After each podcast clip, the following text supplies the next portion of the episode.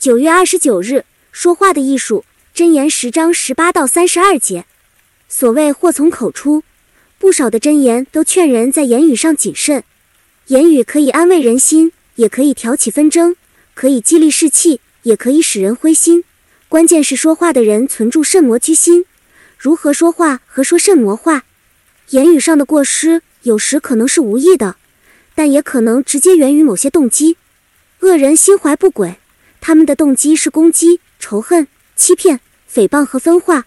为了达到目的，他们不惜重伤、说谎、造谣、挑拨离间。有时表面上义正言辞，但实际只是为求一己之快。异人的动机源于爱，他们说造就人的话让人获益，他们对人宽恕，说话滋润人心。恶人的话伤害人，异人的话带来医治，因此他们的嘴被称为生命的源泉。是非八卦对群体关系有很大的杀伤力。有些人喜欢传播八卦和谣言，原因未必与其动机有关，而是处于无知和缺乏判断力。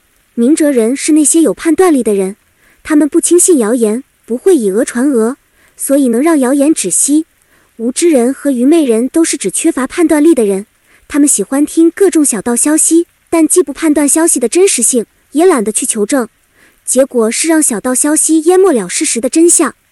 智慧使人说话合宜，无知的言语会造成破坏，所以一人说的话价值比金钱宝贵，乖谬的话最后必让恶人自食恶果。慎言是我们必须学习的功课，因为不恰当的话，一句就足以对自己、对别人造成极大伤害。